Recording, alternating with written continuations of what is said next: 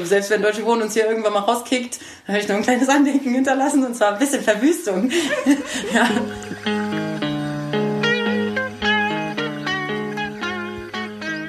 Hallo und herzlich willkommen zum Was tun Podcast. Hier sprechen wir mit Aktivistinnen über aktuelle strategische Kontroversen. Denn zwischen verschiedenen multiplen Krisen ist es oft schwer, sich für den richtigen Kampf zu entscheiden.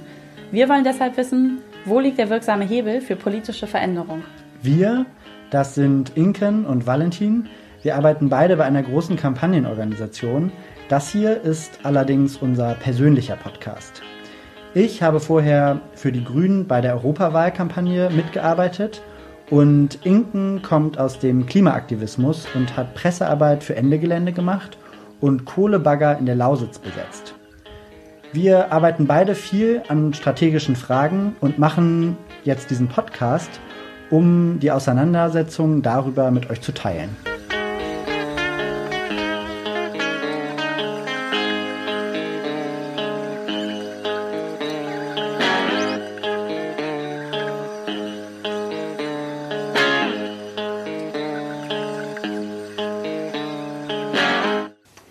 Für diese Folge haben wir mit Lorena Jonas gesprochen. Lorena ist Sprecherin von der Kampagne 23 Häuser sagen Nein. In Berlin wollte nämlich Anfang des Jahres die Deutsche Wohnen, ein großer Immobilienkonzern, 23 Häuser kaufen mit insgesamt über 400 Wohnungen. Ähm, ein Riesendeal mit einem Umfang von 90 Millionen Euro. Ähm, und die Mieterinnen dieser Häuser haben sich dagegen zur Wehr gesetzt und eine Kampagne gestartet. Genau, die wollten nämlich, dass die Häuser nicht an die Deutsche Wohnen verkauft werden, sondern rekommunalisiert. Und die Kampagne ist dann ganz schön durch die Decke gegangen. Die haben innerhalb von zwei Monaten Artikel in der Financial Times. Ähm, Lorena hat ein Porträt in der Süddeutschen Zeitung bekommen. Und heute sprechen wir mit Lorena. Allerdings ist Lorena nicht nur eine krasse Aktivistin, sondern auch einfach eine super coole Frau. Ja, sie war einfach total äh, beeindruckend, inspirierend, total hands-on, ähm, schnell in der Organisation. Die lässt sich, glaube ich, auch echt einfach nicht, nicht die Butter vom Brot nehmen. Lorenas Hobby ist äh, Boxen und das merkt man auch, äh, wenn sie Politik macht und für die solidarische Stadt in den Ring steigt. Ich dachte bei dem Gespräch zwischendurch immer mal wieder, dass Lorena eigentlich die perfekte Vorsitzende für die SPD wäre. Wenn die SPD halt links wäre. Okay, dann sagen wir es so in einer idealen Welt, in der die SPD noch links ist und tatsächlich für sozialdemokratische Politik einsteht, da wäre so eine Frau wie Lorena SPD-Vorsitzende. Da wäre sie Vorsitzende. Ich glaube, dann würde ich sie auch auf jeden Fall wählen. Auf jeden Fall. Genau, und wir wollen ja aber ähm, in diesem Podcast einerseits über die Kampagnen sprechen und wir wollen aber auch an den Kampagnen immer wieder ähm, sehen, was wir strategisch daran lernen können. Und die Kampagne von Lorena, die 23 Häuser sagen Nein, ist eine total gute Kampagne, um zu sehen, wie man sich aus der Betroffenheit heraus organisieren kann und dann super zielgerichtet auf den politischen Prozess äh, schnell Erfolge einfährt. Ich würde sagen aber, dass darüber hinaus auch die Kampagne zeigt, wie man ähm, für diese Utopie einer solidarischen Stadt Ansatzpunkte findet in der Gegenwart und über diese Ansatzpunkte dann die Realität und den Alltag in der Stadt ein Stück weit mehr in Richtung Utopie verschieben kann. Vor allem. So, und damit haben wir euch genug geteasert und legen los. Hallo Lorena, äh, schön, dass du da bist. Beziehungsweise eigentlich schön, dass wir hier sein können. Gerne. Wir sind heute zu Besuch bei Lorena. Ähm, sie wohnt in Kreuzberg und wir sitzen jetzt hier abends äh, gemütlich in ihrem Zimmer und wir wollen heute über Mieten reden. Und deswegen passt das gut, dass wir hier in der Wohnung auch sitzen. Lorena, erzähl doch mal, äh, wo, wo sind wir denn hier? Ja, wir sind im Frangelkiez in Kreuzberg, also zwischen Schlesi und Görlitzer Park. Und wir sind in meiner Wohnung. Das ist meine erste Wohnung in Berlin, in der wohne ich seit über sieben Jahren. Und ähm, ja, über sieben Jahre, in der ich tatsächlich schon ähm, viel verteidigt habe in dieser Wohnung. Ich habe nämlich noch äh, die Mietkondition von vor über sieben Jahren. Und äh, ja, das ist äh, meine Wohnung. Das ist mein Schlafzimmer, mein Arbeitszimmer, mein Trainingszimmer, alles in einer Einzimmerwohnung. Und äh, ich liebe diese Wohnung. Deswegen hat es sich auch immer gelohnt, für diese Wohnung zu kämpfen. Und wie hast du dann erfahren, dass dein Haus verkauft wurde? Ich bin irgendwann mal zu irgendeinem Termin aus dem Haus gehen, äh, musste ich aus dem Haus gehen und dann standen plötzlich zwei Menschen vor mir, die gerade in den Briefkasten Zettel eingeschmissen haben. Und ich dachte halt, das wäre Werbung. Und dann haben die mich aber sofort abgefangen und gesagt, ja hallo, wir sind vom Maybach Ufer 6 und ähm, weißt du schon, dass dein Haus verkauft wurde? Mhm. Ich dachte so, äh, was, was erzählt ihr gerade? Nein, an die Deutsche Wohnen. Ich so, wie? Mein Haus ist an die Deutsche Wohnen verkauft worden. Das kann nicht sein. Was ist, äh, ja, und dann bin ich mit denen ins Gespräch gekommen. Und das war wirklich interessant, weil die schon top informiert waren und sagten, Deutsche Wohnen hat ein Paket gekauft von 21 Häusern in Berlin, 23 Häuser insgesamt, noch eins in Dresden und eins in Potsdam. Und ähm, ja, dieses Haus steht im Milieuschutz, das heißt, es ist vorkaufsberechtigt. Infobox. Wer oder was ist eigentlich die Deutsche Wohnen? Die Deutsche Wohnen ist eine private Wohnungsgesellschaft, die 1998 von der Deutschen Bank gegründet wurde. Das DAX-notierte Unternehmen besitzt allein in Berlin 116.000 Wohnungen und ist damit Berlins größte Vermieterin. Bei Mietinitiativen sind sie gefürchtet für schlechten Service, steigende Mieten und Entmietungen. Kurz die Mietenkrise. Bei mir war es so, ich weiß, also ich wusste einfach, weil ich mich politisch sowieso schon damit befasst hatte, was heißt Vorkauf? Mhm. Und da war die erste Reaktion, ähm, ja, dagegen musst du dich wehren. Ähm, und ja, so war überhaupt äh, dieser Anfang der Geschichte. Dieser Verkauf an die Deutsche Wohnen beinhaltete äh, hier vor Ort in meinem Haus, ähm, dass mein Haus, weil es in einem Milieuschutzgebiet liegt und Milieuschutz bedeutet, ein Gebiet mit sozialer Erhaltungssatzung. Das ist in der Bundesgesetzgebung geregelt, dass es Möglichkeiten gibt, Gebiete zu schützen. Es gibt einmal Gebiete, die man schützen kann aus städtebaulicher Perspektive, wie so ein Altstadtkern oder so. Mhm. Da darf man halt nur begrenzt äh, vor Ort irgendwas verändern. Ähm, um eben diesen Altstadtkern zu erhalten, in sozialen Erhaltungsgebieten. Und das ist was, was in Berlin ja quasi ausgeübt wird, im Gegensatz zu anderen Kommunen oder Städten, zumindest hier in Berlin äh, vermehrt dass man die Zusammensetzung der Bevölkerung sichern möchte. Es ist so ein bisschen wie die Bevölkerung unter Denkmalschutz zu stellen. das ist, oder? Das ist ein bisschen die Idee sozusagen. Es hat so ein, also gerade so den Vergleich fand ich total gut und spannend irgendwie. Ähm, zu merken, ja klar, nicht nur Gebäude sind erhaltenswert, sondern auch gerade in Berlin zum Beispiel so eine einfach wenn, wenn Leute schon lange leben oder so eine sozusagen Gesellschaft, Stadtgesellschaft ist auch irgendwie erhaltenswert und deswegen versucht man irgendwie zu schützen. Ja, es ist im Prinzip ein politisches Instrument gegen Gentrifizierung.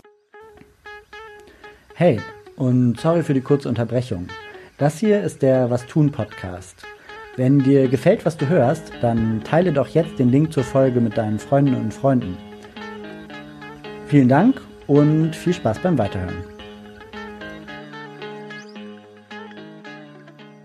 Wo ein Milieuschutzgebiet liegt, entscheidet man in, den, ähm, in der Bezirkspolitik. Mhm. Das heißt, es ist sehr stark vom politischen Willen vor Ort abhängig und wahrscheinlich auch von der Zusammensetzung der Parlamente. Das heißt, welches Gebiet oder welche soziale Zusammensetzung in welchem Gebiet schützenswert ist, entscheidet man in den Bezirken. Und das ist sowieso ein Problem von vielen in dieser ganzen ähm, stadtpolitischen Debatte und äh, wohnungspolitischen Entscheidungen. Aber jedenfalls gibt es, ähm, ich glaube, in Berlin fast 60 Milieuschutzgebiete. Und in diesen gilt die Möglichkeit des kommunalen Vorkaufsrechts. Das heißt, wenn ein Verkauf einer Immobilie in einem Milieuschutzgebiet stattfindet an irgendeinen äh, ähm, Käufer oder Käuferin, dann darf der Bezirk, also die Kommune, kommunal vorkaufen. Das bedeutet, ein gemeinwohlorientierter Dritter darf in den Kaufvertrag einsteigen und den innerhalb von einer Frist von zwei Monaten übernehmen zu den bestehenden Bedingungen. In unserem Fall war das so, 23 Häuser wurden verkauft von einem privaten Immobilieninvestor. Gekauft hat Deutsche Wohnen, ein DAX-Unternehmen.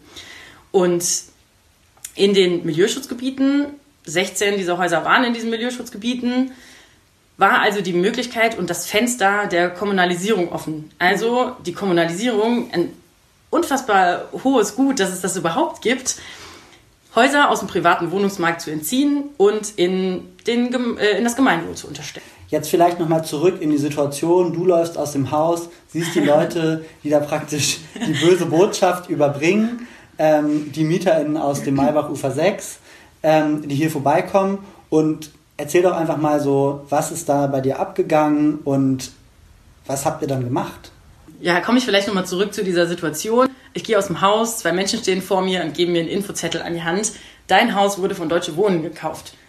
Und ich war total überfahren davon, weil ich dachte, das kann ja wohl nicht sein, ich habe davon nichts erfahren. Tatsächlich gibt es keine Auskunftspflicht ähm, für die Verkäuferinnen. Das ist einfach nur so, ja, die, ist halt ein Deal, es wird gemacht, die werden, also Deutsche Wohnen wurde dann im Grundbuch, wo halt ja, die Eigentümerinnen äh, vorgemerkt werden, dort wurde Deutsche Wohnen vorgemerkt und ähm, wir wussten nur, okay, es gibt diese zwei Monate Zeit. Das Bezirksamt Friedrichshain-Kreuzberg hat uns verzögert nach dem Maybachufer 6 darüber informiert. Maybachufer 6, Bezirksamt Neukölln, wusste vorher davon. Die haben sich mega krass organisiert, haben die AG Starthilfe von Deutsche Wohnen Co. enteignen, diese ja, große Enteignungskampagne äh, mit an Bord geholt. Die haben bei der Organisation geholfen und dann sind die losgezogen und haben ähm, alle betroffenen Häuser informiert. Und genau, und dann wurde ich informiert und mein Reflex war direkt, ja, damit dagegen muss was machen. Also ich wusste in meinem Fall, was ist das Vorkaufsrecht?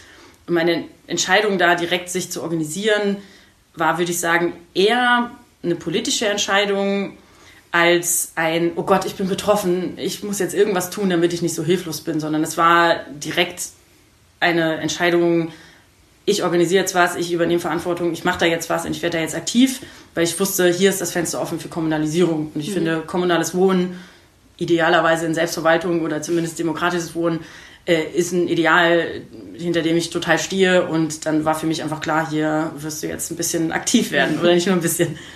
Du hast jetzt schon das gerade kurz angesprochen, Deutsche Wohnen und Co. enteignen. Es gibt ja in so dieser Situation, wo man sich fragt, okay, mein Haus wurde gekauft, ähm, auch unterschiedliche Möglichkeiten, diese Frage zu beantworten, was man dann tun kann. Man kann ja, man kann Enteignung fordern, man kann besetzen, man kann äh, in Mieterstreik gehen ähm, oder man kann versuchen, praktisch diesen Prozess anzustoßen, dass der Bezirk kauft, um die Häuser dann zu kommunalisieren. Kannst du vielleicht mal so ein bisschen sagen, was waren da so die Überlegungen, jetzt diesen Weg zu gehen? Also, ähm, man hat sich, also Mann bedeutet wir als Betroffene von diesem Verkauf, wir haben uns äh, bei einem ersten Vernetzungstreffen sehr schnell darauf verständigt, wir haben eine gemeinsame Agenda. Es sind 21 Häuser in Berlin. Bei diesem ersten Vernetzungstreffen, das über die AG Starthilfe lief, waren das fast alle dieser 21 Häuser waren vertreten. Ich glaube, vier waren nicht vor Ort. Aber man hat sich sehr schnell darauf verständigt, hier, wir machen da eine politische Kampagne draus. Und man hatte komischerweise überhaupt keinen Dissens. Man war sich einfach sicher, ja, Deutsche Wohnen soll nicht kaufen, fertig. Mhm. So. Und das hat uns ein bisschen in die Hände gespielt, dass Deutsche Wohnen einfach sowieso schon in der Gesellschaft keinen guten Ruf hat. Und dann mitten in einer Pandemie, muss man nochmal sagen, ähm, die dem Land sehr viel Geld gekostet hat, ähm, kurz vor der parlamentarischen Sommerpause sowohl in den BVV als auch im Abgeordnetenhaus. Ähm, ja, das ist schon irgendwie ein Signal. Man nutzt jetzt dieses Fenster, also Mann, damit meine ich jetzt Deutsche Wohnen. Wir nutzen jetzt mal das Fenster, um die Kommunalisierung, die in 16, 16 dieser Häuser waren in Milieuschutzgebieten, von diesen 21 möglich gewesen wäre, um das so möglichst ähm, schwer zu gestalten. Aber wir hatten halt die politische Agenda. Wir müssen etwas, ähm, wir müssen irgendwie Druck aufbauen, und zwar an verschiedenen Stellen. Einmal in den Bezirken, damit die überhaupt anfangen zu arbeiten, weil es ist nun mal in deren Kompetenz, diese Kommunalisierung auch durchzusetzen. Dann auf Landesebene und mit Landesebene in erster Linie gemeint die Senatsverwaltung für Finanzen, weil die hätte final entscheiden müssen, geben wir den Bezirken wiederum Geld, um diesen kommunalen Vorkauf auszuüben. Mhm. Das ist dann bei städtischen Wohnungsbaugesellschaften sehr viel mehr Geld aus der tatsächlichen Ankaufskasse. Äh, bei Genossenschaften wären es Kredite der äh, Investitionsbank Berlin gewesen. Und ja, wenn Stiftungen hätten kaufen wollen, das wäre in einem Fall auch äh, möglich gewesen, ehrlich gesagt, dann hätten, hätte das dann gar nichts geben müssen. Mhm. Aber man musste halt so eine Drohkulisse aufmachen. Ähm, also wir als Mieterinnen hier, es regt sich Protest. Wir gehen direkt damit an die Öffentlichkeit. Nach diesem ersten Vernetzungstreffen haben wir uns darauf verständigt, wir machen direkt eine Kundgebung und zwar direkt vom Roten Rathaus. Zwei Tage später fand die auch statt.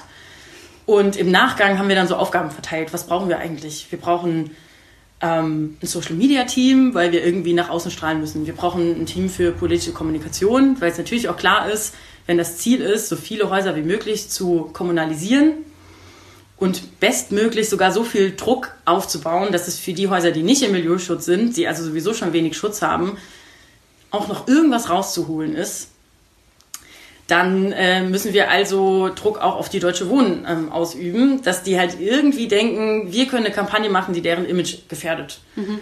Und so haben wir halt verschiedene Strategien entwickelt und verschiedene Aufgaben ähm, verteilt. Und dann ist da plötzlich einfach eine ziemlich große Kampagne raus entstanden, die auch ähm, ja, eine gewisse Öffentlichkeit ähm, bekommen hat. Ja. Mhm. Das heißt, ihr habt sozusagen eigentlich war eure Hauptstrategie, war, ihr geht damit an die Öffentlichkeit und ihr macht es erstmal in der Stadt publik, dass es dieses Problem gibt, um dann sozusagen die Bezirke, es waren ja auch mehrere, mhm. dazu zu bewegen, dass sie das Vorkaufsrecht ziehen, die sich wiederum die Finanzierung rück, rück sozusagen der Finanzierung rückversichern aus dem Land und dann sozusagen eure Häuser gekauft werden können. Ja, das war so die, die eine Strategie. Aber die andere war tatsächlich auch, den, der Bezirkspolitik und der Landespolitik halt ganz klare Forderungen entgegenzubringen. Mhm. Und zwar, wir können es ja nicht selbst einfach uns, also klar, wir hatten super viel mit Genossenschaften kommuniziert. Wir haben zum Beispiel keinen Kontakt zu den landeseigenen Wohnungsgesellschaften gehabt, die mit Landesmitteln hätten kaufen können da gibt es einfach keine Kommunikation. Die entscheiden rein nach Wirtschaftlichkeit. Ist das ein Haus, das jetzt noch groß saniert wird und das mich perspektivisch Geld kosten wird? Ja, nee, dann kaufen wir es eher nicht. Oder ist es eins, das mir viel, ähm, ja, auch, die gucken natürlich auch ein bisschen auf Gewinn, ob die dann äh, da jetzt nur investieren müssen oder ob die da auch gut mit rausgehen können. Aber ähm, im Endeffekt mussten wir auch einen politischen Willen erzeugen. Und es, ähm, wie auch die Milieuschutzfrage, wo ist eigentlich Milieuschutz und wo äh, Milieuschutzgebiet und wo nicht, ist es auch vom politischen Willen und dem politischen Engagement weniger, also zum Beispiel der Bezirksbaustadträte in den Bezirken abhängig, wie, ja, wie gewissenhaft oder mit wie viel Engagement so ein kommunales Vorkaufsrecht eigentlich ausgeübt wird. Mhm. Also wir hatten auch Bezirke, wie jetzt Treptow-Köpenick zum Beispiel, da haben die Hausgemeinschaft, also die hat die Hausgemeinschaft durchgegeben, ja, niemand antwortet uns. Ja. Dann haben wir gemerkt, ja, die können ja nicht hinten runterfallen lassen, nur weil der Bezirksbaustadtrat nicht arbeitet. Und da haben wir dann eben die politische Kommunikation ins Abgeordnetenhaus und in alle Bezirke und Bezirksbaustadträte genutzt und gesagt, Leute, hier, wir haben hier einen Paketkauf, koordiniert euch mal.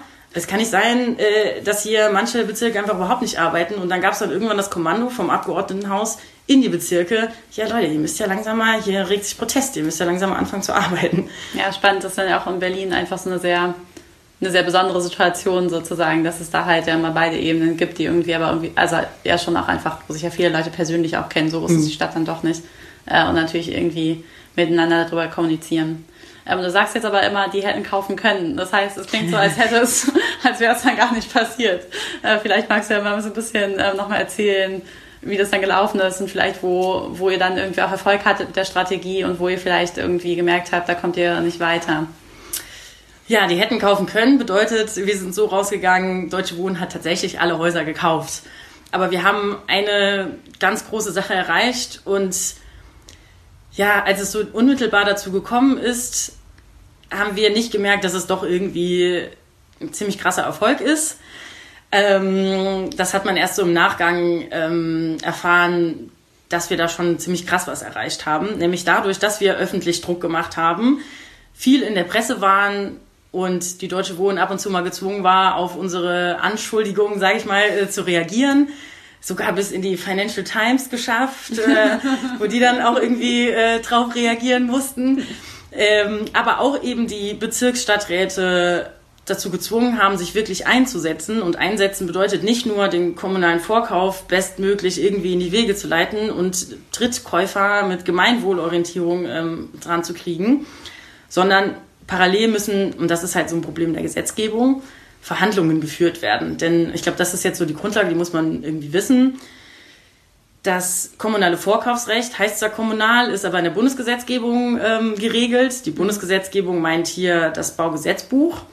Und da gibt es einen Paragraphen, der das alles ähm, genau beschreibt. Wie läuft das eigentlich ab?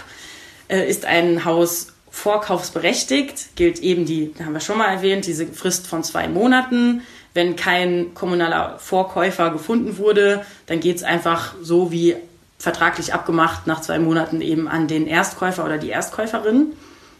Wenn aber kommunale Vorkäuferinnen gefunden werden, dann muss der Erstkäufer, die Erstkäuferin, um diesen Vorkauf abzuwenden, das heißt, okay, da gibt es jemand Dritten, der möchte diesen Vertrag einsteigen, ich will die Immobilie aber trotzdem. Mhm. Um diesen Vorkauf abzuwenden, muss eine Abwendungsvereinbarung unterzeichnet werden. Mhm. Und das ist ein Vertrag zwischen den Bezirken oder Kommunen und der Erstkäuferin, in den sich die Erstkäuferinnen verpflichten, auf einen gewissen zeitlichen Rahmen, der Maximalzeitraum ist 20 Jahre, die Milieuschutzkriterien einzuhalten, also jenseits dieser sieben Jahre, die sowieso, äh, oder fünf Jahre, die sowieso im Milieuschutz ähm, gelten. Also 20 Jahre lang keine Umwandlung in Eigentumswohnungen, 20 Jahre lang keine einzige Modernisierungsumlage, 20 Jahre lang keine energetische Sanierung, die nicht gesetzlich verpflichtet ist und auf die Mieterin umgelagert werden könnte.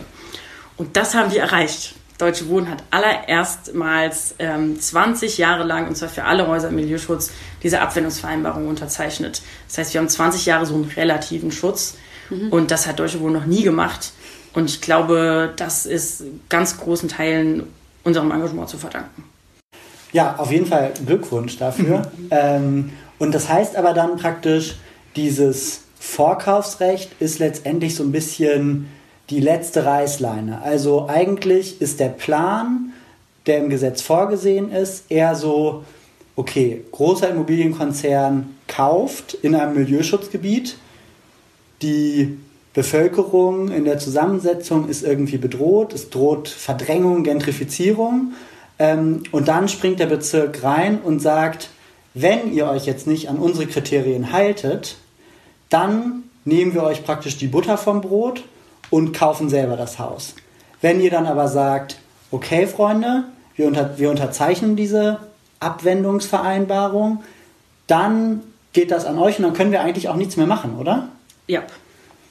Und ich denke, das ist ein wirklich ähm, wirkliches Problem der Bundesgesetzgebung, dass eben nicht die Kommunalisierung zum Ziel ist, sondern ja, die Abwendungsvereinbarung äh, ist das Ziel. Das hat auch in unserem Fall die Senatsverwaltung als äh, großen Senatsverwaltung für Stadtentwicklung und Wohnen und die für Finanzen äh, sich über eine öffentliche Pressemitteilung bedankt, dass wir so engagiert waren, wir als Kampagne 23 Häuser sagen nein.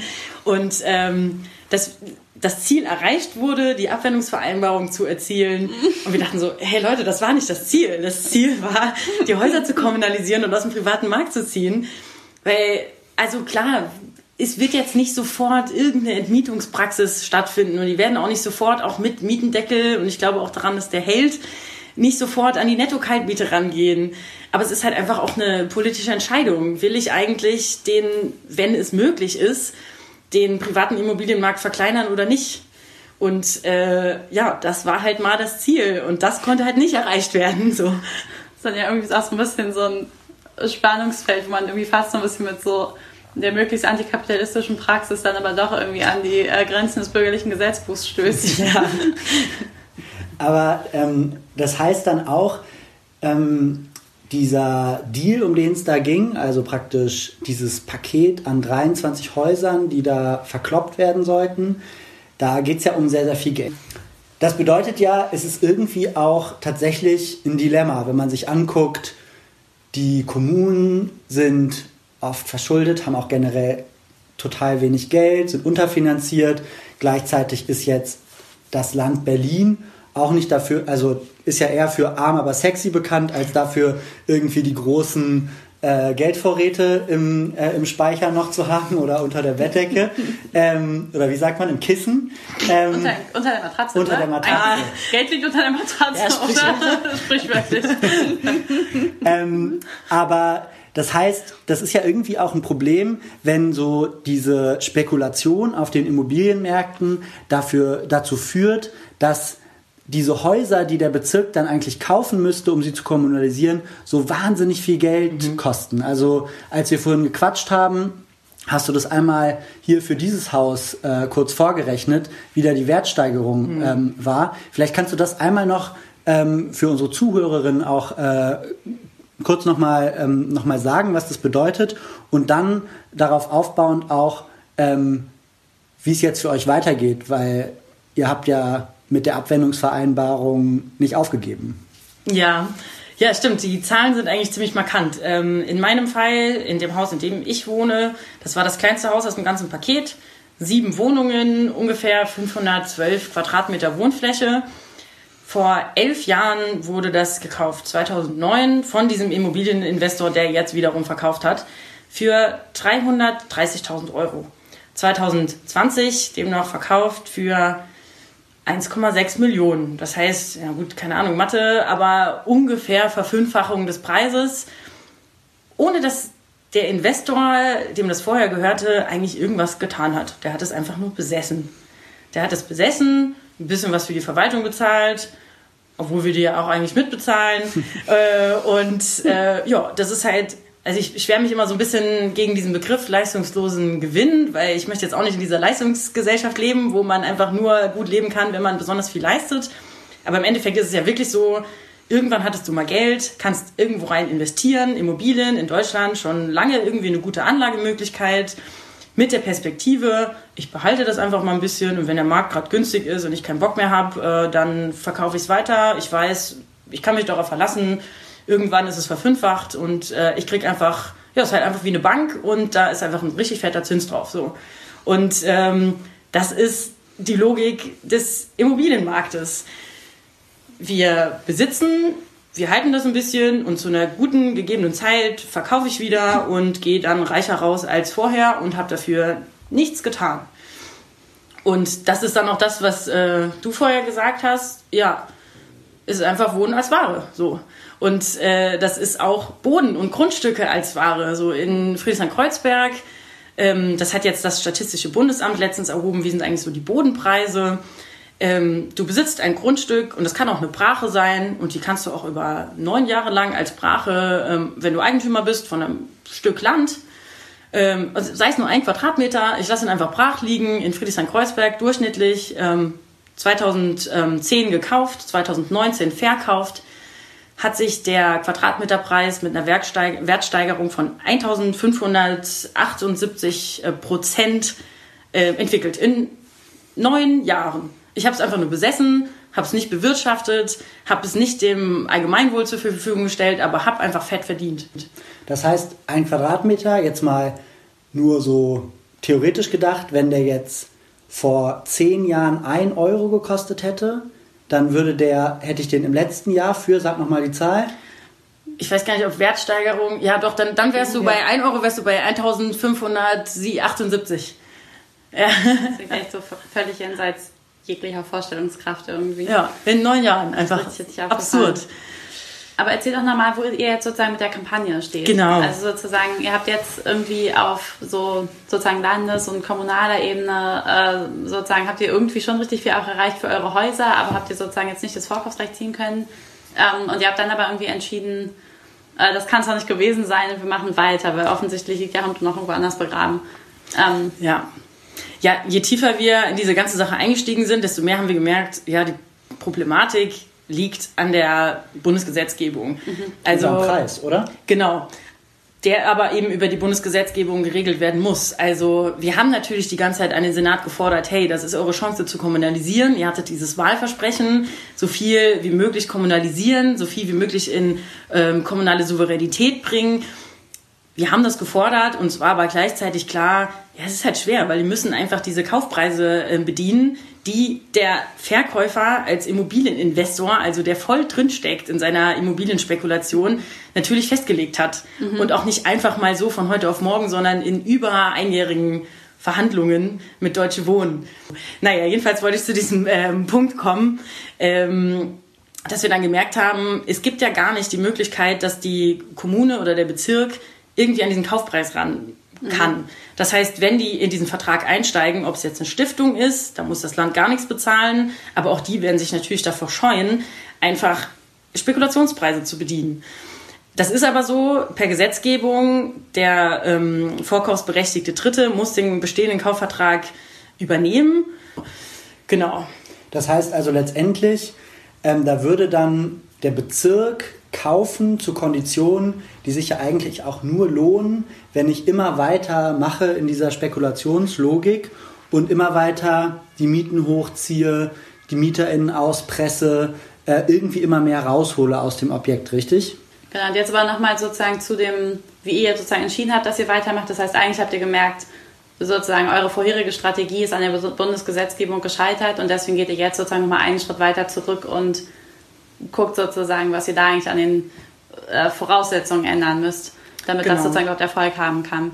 Genau, das war dann so unsere Konsequenz. So, wir haben total viel gelernt. Wo stößt der Bezirk an seine Grenzen? Wo stößt das Land Berlin ähm, an die Grenzen? Das steht und fällt mit diesen Kaufpreisen. Mhm. Und da war unsere Konsequenz, naja, okay, ähm, es gibt gerade die Baugesetzbuchnovelle im Bundestag. Das mhm. heißt, das Baugesetzbuch, wo das, ähm, wo das festgeschrieben ist gesetzlich, wird gerade sowieso diskutiert. Das ist jetzt eigentlich unsere Möglichkeit, um so die Stimme der Mieterinnen zu sein, die einfach sagen, hey Leute, wenn ihr Kommunalisierung ernst nehmt, dann müsst ihr einfach an diese Kaufpreise ran. Und mhm. dann muss da einfach mal was reguliert werden. Ja, wir haben aus unserem Fall gelernt, ähm, ein kommunales Vorkaufsrecht oder deren, dessen Ausübung steht und fällt mit dem Preis. Und dann haben wir halt gemerkt, da muss man politisch ran. Das heißt, der Preis muss unbedingt, der Kaufpreis von der Immobilie muss unbedingt von der Spekulation bereinigt werden. Und die Spekulation macht nun mal der private Markt. Und wenn man den Preis als ein politisches, ähm, politisches Thema begreift, dann war uns auch klar, wir müssen auf die bundespolitische Ebene, um den eben endlich zu regulieren, dass man zum Beispiel den Preis so berechnet, eine Immobilie ist das wert, was über Sozial, Sozialmieten vor Ort auf, sagen wir, 20 Jahre oder 15 Jahre berechnet werden kann und nicht der Preis wird bestimmt aus dem, wie ein Investor meint, äh, in zehn Jahren ähm, eine Preissteigerung ähm, zu erzielen.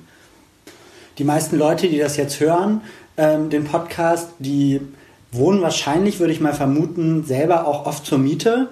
Aber ich könnte mir vorstellen, dass sich viele Leute gar nichts darunter vorstellen kann, können, was es heißt, jetzt eine Ebene drüber zu gehen auf Bundesebene oder die Stimme der MieterInnen zu sein, ähm, wenn da irgendwelche PolitikerInnen in irgendwelchen Ausschüssen zusammensitzen und irgendwas austüfteln. Wie macht man sich denn da überhaupt bemerkbar? Ah, wir haben uns während unserer eigenen Kampagne, die dauerte ja noch nicht mal zwei Monate, die war echt kurz. Wir haben wahnsinnig viel Kapazitäten da reingesteckt, um möglichst viel ähm, Aufmerksamkeit zu bekommen. Da hat man aber auch direkt mal ähm, eine Bundestagsabgeordnete, zum Beispiel Karin Ley, ähm, Sprecherin für Wohnungspolitik ähm, der Linken im ähm, Bundestag, eingeladen und mit der schon mal direkt drüber geredet. Hier, du hast hier einen aktuellen Fall, du siehst, das kommunale Vorkaufsrecht funktioniert nicht. Und da hat man sich einfach mal beim Kaffee ausgetauscht. So. Ähm, da hatten wir also das erste, den ersten Kommunikationskanal in den Bundestag. Sie spielt uns auch heute noch Informationen zu, wie ist eigentlich der Stand der Dinge ähm, zu, ja, zu der Baugesetzbuchnovelle. Dann muss man natürlich irgendwie Aufmerksamkeit erregen, jenseits von Berlin, weil gerade diese ganze Vorkaufsproblematik ist eine sehr Berlin-spezifische und es gibt gar nicht so viele Städte oder Kommunen, die das überhaupt ausüben, obwohl es ja jetzt schon möglich wäre. Mhm. Ähm, das heißt, du musst dich irgendwie jenseits von Berlin vernetzen und dann schaut man mal, welche Mieterinneninitiativen sind ja eigentlich so in anderen Städten unterwegs und kann man da nicht mal dafür werben, dass es ähm, da eine Möglichkeit gäbe, gerade bundespolitisch was zu ändern und ähm, ja, dann möglichst viele Leute dafür begeistern, dass die Möglichkeit der Kommunalisierung auch eine Möglichkeit sein könnte, wenn es denn richtig gemacht wird, Mieten auf Dauer zu sichern. Mhm. Ja. Wir haben jetzt viel ähm, gesprochen über, darüber, wie ihr euch hier organisiert habt und ähm, es stehen ja jetzt noch nicht alle Leute, die uns zuhören, hoffentlich direkt vor dem äh, sozusagen Ausverkauf ihrer Häuser. Aber trotzdem, wenn es Leute betrifft oder auch schon vielleicht präventiv, ähm, ist die Frage des Podcasts natürlich, was tun, Lorena? Ähm, also was können Leute machen, um sich äh, gegen den Ausverkauf der Stadt zu wehren? Ich glaube, das Allerwichtigste ist überhaupt mal zu hinterfragen, was passiert eigentlich hier. Es ist nicht selbstverständlich, dass man aus jedem Quadratmeter, den ich so miete, von Immobilienseite, Immobilieninvestorseite oder Eigentümerseite alles rauszieht, was irgendwie geht. Als wäre das so eine Ressource, die man abbauen könnte und die irgendwie unerschöpfbar ist. Grundsätzlich ist dann, wenn man dann mal betroffen ist, und ich denke, es wäre auch schon vorher wichtig, dass man sich für die Nachbarschaft interessiert, dass man zuhört, wenn es da irgendwelche Probleme gibt und dass ich Teil davon werde. Dass ich Teil eines Protestes werde, selbst wenn ich mal nicht betroffen bin. Aber einfach mich dafür interessieren und man kann auch verstehen, was sind denn eigentlich die Probleme. Man kann sich auch ein bisschen darauf vorbereiten, was passiert hier möglicherweise, wenn mein Haus gekauft wird. Ich kann von meinen Nachbarinnen, die gerade protestieren, lernen. Ich kann die dabei supporten. Und im Endeffekt ist, glaube ich, das Aller, Allerwichtigste überhaupt immer Vernetzung mit den eigenen Nachbarinnen, mit dem eigenen Kiez und selbst eine politische Stimme aus der Betroffenheit entwickeln und die so weit wie möglich nach draußen tragen. Ja, also es hört sich total logisch an. Erstmal die Leute kennenlernen, dann hat man im Zweifelsfall das auch äh, sozusagen einfacher und geht schneller, sich zu vernetzen und sich irgendwie gemeinsam eine Strategie zu überlegen, wie man sich wehren kann, so wie ihr das hier heute, äh, nicht heute, so wie ihr das ja hier auch gemacht habt. Und äh, Stichwort aber nicht nur sozusagen Vernetzung, sondern auch Aneignung. Man sieht, du hast in deiner, wir sitzen hier in der Wohnung von Lorena und bei Lorena in der Wand klafft so ein ungefähr, ich würde sagen, Durchmesser 30 Zentimeter großes Loch.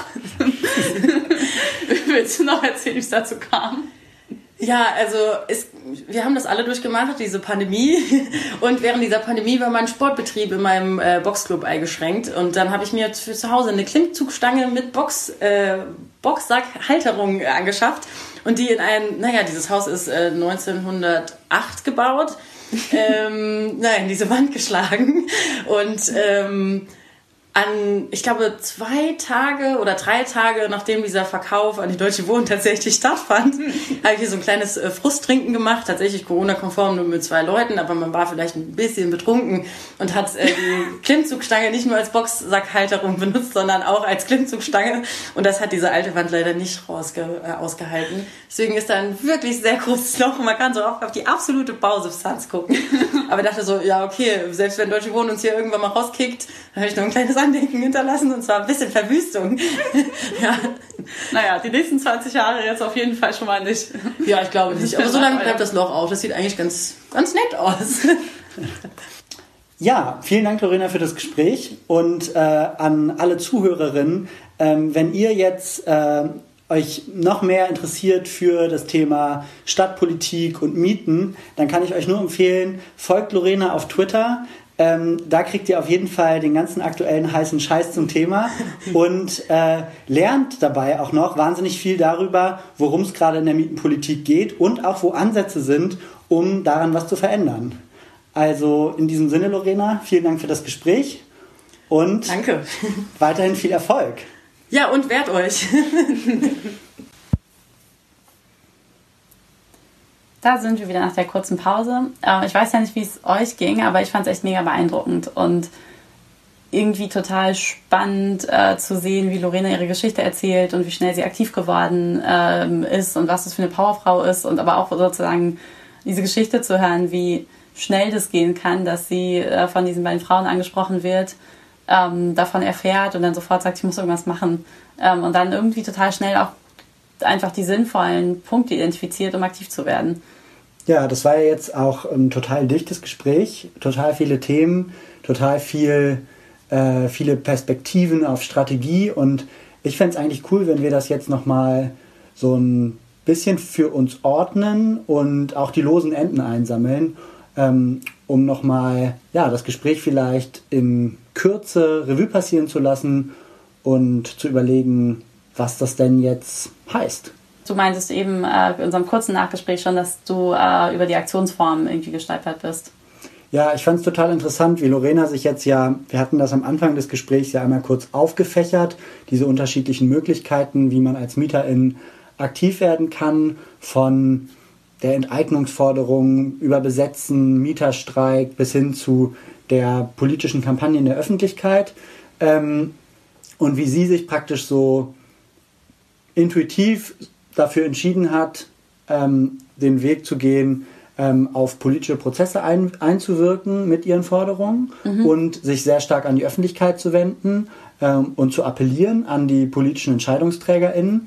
Ähm, fand aber die interessante Perspektive daran vor allem, dass sie da ja auch total auf die Vorarbeit bauen konnte, die Kampagnen wie zum Beispiel die Deutsche Wohnen und Co. enteignen ähm, vorgelegt haben. Das heißt, ähm, diese ganze Anfangsvernetzung fand ja praktisch statt in dieser Starthilfe AG der Deutsche Wohnen und Co. enteignen. Mhm. Und das heißt, diese Kampagne, die man erstmal politisch als viel radikaler ähm, einordnen würde. Diese Kampagne hat praktisch die, die Vorarbeit geleistet und auch die Infrastruktur bereitgestellt für diese Aktivistinnen, Lorena und ihre äh, Genossinnen, ähm, um dann selber mit einem sehr pragmatischen politischen Ansatz ähm, ihre Forderungen in die Öffentlichkeit zu bringen.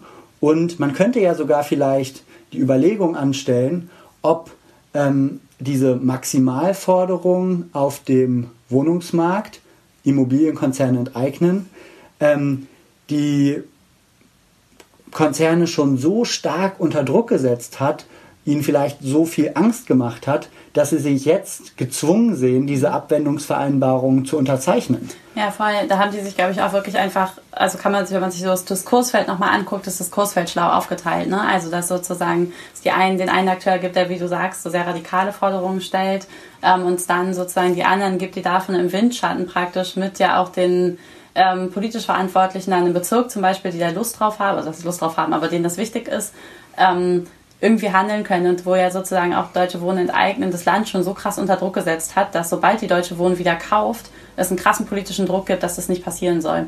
Ähm, und das finde ich, also das ist auf jeden Fall ein gutes Beispiel für, für so sozusagen einfach eine sehr schlaue Diskurspolitik von Deutsche Wohnen enteignen und dann gleichzeitig aber auch eine Organisierungspolitik, äh, dann sozusagen zu sehen, dass andere, Kampa also andere Kampagnen praktisch diesen Windschatten so nutzen können. Man könnte vielleicht zusammenfassend sogar sagen, Deutsche Wohnen und Co. enteignen hat das Möglichkeitsfenster aufgestoßen, in das mhm. dann Initiativen wie 23 Häuser sagen Nein reingehen konnten, um jetzt Gesetze zu ändern, mhm. wenn es um das Vorkaufsrecht geht. Ja, ja. Ein anderer richtig spannenden Aspekt fand ich, ähm, wie gut die dann aber eine sozusagen eine Analyse des Feldes gemacht haben, also sich dann angeguckt haben, okay, es gibt in Berlin dieses Mehrebenensystem aus ähm, Kommunen, also den Bezirksverwaltungen, ähm, dem Land und dann aber irgendwie auch noch der Bundesgesetzgebung ähm, und dann genau geguckt haben, mit welchen Akteuren sie jetzt wo reden müssen. Also sozusagen sehr genau geguckt haben, okay, hier geht es um den Bezirksstadtrat, weil der ist für den Kauf verantwortlich, hier muss das Land Geld geben ähm, und dann ganz genau geguckt haben, wo sie öffentlich äh, Druck ausüben und sozusagen bei uns würde man sagen Akteursanalyse. Die haben eine ziemlich genaue Akteursanalyse gemacht ähm, und geguckt, wo der öffentliche Druck was erreichen kann. Ja, genau. Also einerseits diese Akteursanalyse, also sie haben geguckt, welcher Akteur hat wie viel Macht, wer ist für uns ansprechbar und wen können wir wie bewegen. Das ist, würde ich sagen, die eine mhm. Seite. Aber sie haben das dann auch total schlau strukturiert in so einen zeitlichen Ablauf gebracht und praktisch ausgehend vom Ziel sich gefragt, wo sind die kritischen Punkte, wo liegen die politischen Hebel, an die wir ran müssen, wo wir was verändern können, um dann in so einer Art Pfadanalyse mhm. zu schauen, ähm, wie kommen wir zu unserem Ziel. Genau, und das haben sie dann ja später auch noch weitergemacht. Ne? Also sie sind dann sozusagen an diesem Punkt auf der Landesebene ja auf eine Art und Weise auch gescheitert, sozusagen dadurch, dass ihre Häuser nicht gekauft wurden und haben dann nochmal weitergeguckt, okay, damit es jetzt möglich wäre, dass die Häuser gekauft werden, müsste die Vorbedingung, der Preis muss niedriger sein, erstmal erfüllt werden und dafür muss man sozusagen auf der Bundesebene ähm, kämpfen. Und jetzt äh, für die geneigten Hörerinnen und Hörer, was wir jetzt gerade gesagt haben, nennt man bei uns im Campaign-Sprech auch einen kritischen Pfad. Also man guckt ähm, sozusagen von hinten, das ist mein Ziel und welche Vorbedingungen müssen erfüllt sein, damit ich da hinkomme und guckt sich dann die ganzen einzelnen Punkte an, wo man wahrscheinlich ähm, irgendwie sozusagen wirksam Druck aufbauen kann. Und Infos dazu verlinken wir euch auf jeden Fall in den Show Notes, falls ihr Lust habt, da noch weiter reinzugucken. Das ist auf jeden Fall auch ein Thema, das wird uns immer wieder begegnen in den kommenden Folgen. Mhm. Ähm, für heute ist es erstmal genug. Ähm, ich hoffe, es hat euch Spaß gemacht zuzuhören wir freuen uns, wenn ihr wieder einschaltet. Bis dahin, euer Was tun Podcast. Bis bald.